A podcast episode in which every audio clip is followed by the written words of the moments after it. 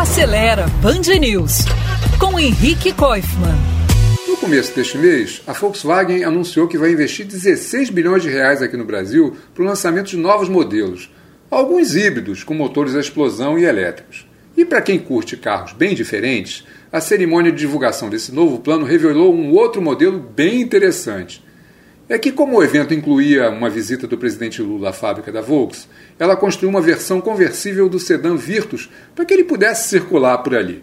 O carro ficou até bem bacana e agora vai para o museu da montadora.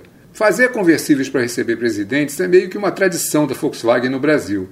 Ela já fez, por exemplo, Fuscas sem capota para a visita do Juscelino Kubitschek lá na inauguração da fábrica em 1959 e outro para o Itamar Franco na famosa volta do Fusca em 93.